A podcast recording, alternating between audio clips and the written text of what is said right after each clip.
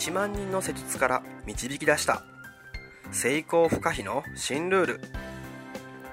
日向秀俊の人も運も味方につける。体リノベーションメソッド。この番組は理学療法士の国家資格を持ちこれまで延べ1万人以上のクライアントを指導してきた。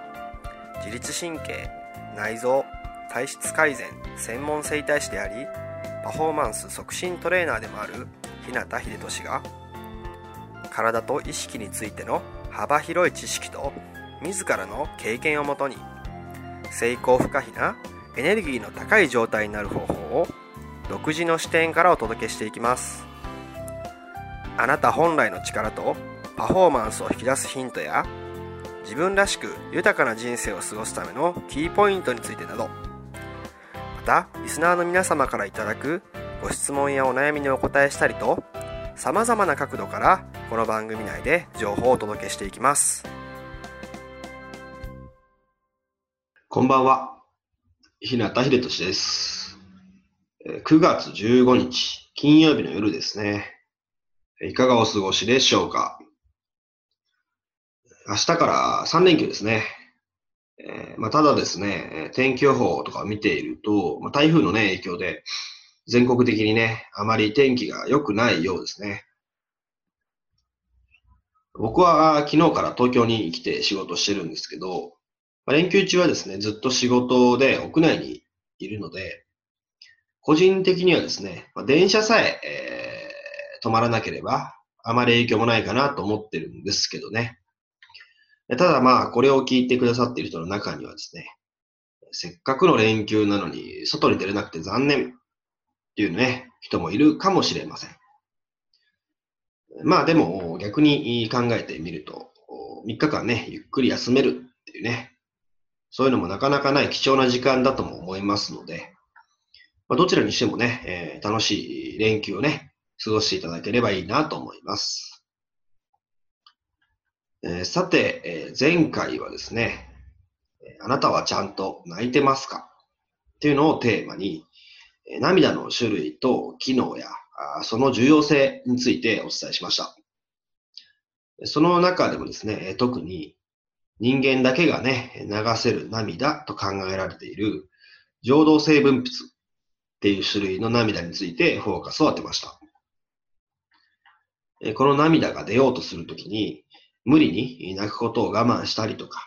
まあ、それを繰り返したりしていると、だんだんと病気になってしまう可能性が高まるっていうね、話までしたんですけども、覚えてますかね？え、今回はですね、この続きとして、泣くことで得られる涙の効果とストレスの関係性についてお話ししていきたいと思いますので、ぜひ最後まで聞いてみてください。では早速ですね、泣くことで得られる涙の効果について見ていきましょう。まずですね、泣ける映画 VS 玉ねぎというお話からしていきます。で1980年代、ウィリアム・フレイさんっていうね、えーまあ、生学者の方が涙の成分をね、分析する研究をしたらしいんです。で、まあ、被験者にですね、泣ける映画を見せるなどして集めた涙。それと、玉ねぎをね、剥いた時に流れる涙の成分をね、比較して調べた結果、泣ける映画をね、見て、え流したようなこう感情的な涙っていうのはですね、ACTH って言われるね、まあ、これ副腎皮質刺激ホルモンって言うんですけど、これはどんなホルモンかっていうとですね、ストレスを感じた時に分泌されるホルモンなんですけど、このですね、ホルモンが、泣けるね、映画を見て、流した涙の中に含まれているよって発表したんですね。えー、つまりですね、このフレイさんは実験の結果から、まストレスでね、えー、生まれたそういうホルモンとか化学物質っていうのがですね、そういう感情的な涙の中に溶け出して流れて出ているんじゃないかっていう仮説を立てました。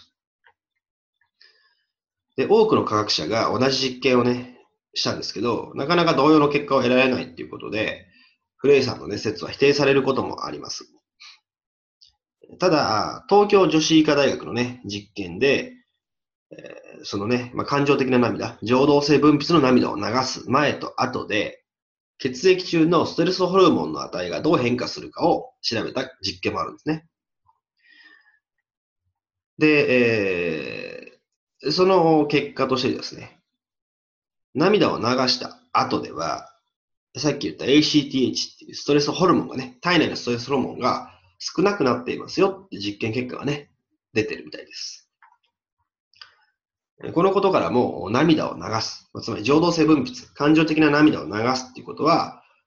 体内のね、ストレスホルモンをですね、外に押し出す効果があると考えられます。で次にですね、泣くことはよく寝ることと同じっていうお話になります。最近ではですね、涙を流すことは眠ることに匹敵するリラックス効果があるということも分かってきているんですね。人間にはですね、交感神経と副交感神経っていう2つの自律神経があります。日中に活動している時やこう緊張している時とかね、あとストレスを感じた時には交感神経っていうものが優位になっています。逆に眠っている時とかリラックスしている時っていうのは、副交感神経の方が優位になっています。泣くという行為はですね、この神経のスイッチをですね、副交感神経の方へ切り替えてくれる働きがあるそうです。ですので、泣いた後っていうのは、ぐっすりね、眠った後のようにすっきりするってことなんですね。さて、いかがでしたでしょうか？こうやってですね、え、改めて、え、見てみると、泣くっていうことはですね、ストレス解消と密接につながっていることがわかりますよね。それに加えてですね、眠りに匹敵するリラックス効果もありますし、自律神経系の切り替えを行うスイッチの働きがあるわけですね。そう考えると、泣くっていうことがですね、まあ、あなたのね、普段の健康にとって、まあ、どれだけ重要なことかっていうことがね、まあ、理解できるんじゃないかなと思います。まあ、ただですね、そうは言っても、なかなかうまく泣けないとか、逆に泣いちゃったらもう止められなくなるから大変なんですっていうな人もね、中にはいるんじゃないかなと思います。ですので、え、次に、え、そういうね、泣くことがちょっと苦手だなっていう人にね、効果的な、自然に泣いてストレスを解消する方法、止まらない涙を止める方法なんかについてお話ししたいなと思います。ただですね、え、まあ、今回もね、このまま話してしまうと長くなってしまいますので、えこの続きはですね、また次回にしたいなと思います。ということで、今回は、なぜ泣き上手はストレス知らずなのかをテーマに、泣くことで得られる涙の効果とストレスの関係性についてお伝えしました。次回はですね、えなかなかうまく泣けないとか、泣いたら止められないで大変なんですっていうね、ちょっと泣くことが苦手な人に効果的な、自然に泣いてストレスを解消する方法と、止まらない涙を止める方法についてお話ししますので、ぜひね、次回も楽しみにしていてください。それでは今日はこの辺で。人生豊かで価値あるものにしたいなら、体を置き去りにはできません。体が変われば意識が変わり、意識が変われば人生が変わる。良くも悪くもあなたの体を意識したい。また明日もエネルギーの高い一日を過ごしましょう。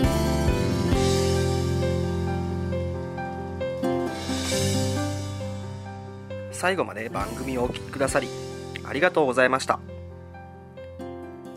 今日の内容はいかがでしたか？ご意見やご感想ご質問などいつでもお待ちしていますそしてこの番組を聞いていただいているあなたにプレゼントがあります。インターネットから日向秀俊オフィシャルウェブサイトと検索していただくと僕のウェブページオフィシャルサイトが表示されます。サイト内にある登録フォームにお名前とメールアドレスを入力し送信していただくだけで隙間時間であなたの体のコンディションを整え日常のパフォーマンスアップに役立つ動画と音声講座そして補足小冊子の無料プレゼントが届きます。ぜひお受け取りください。番組へのご感想やご質問ご相談もサイト内にあるお問い合わせフォームから受け付けています。また今からお伝えするメールアドレスの方に送っていただいても受付可能です。メールアドレスは？メールアットマークひなた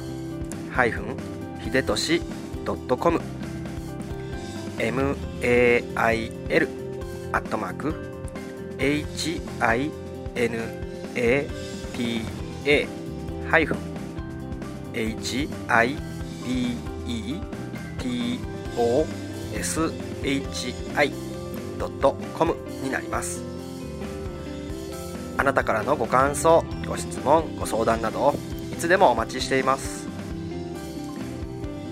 それではまた来週。あなたとお会いできるのを楽しみにしています。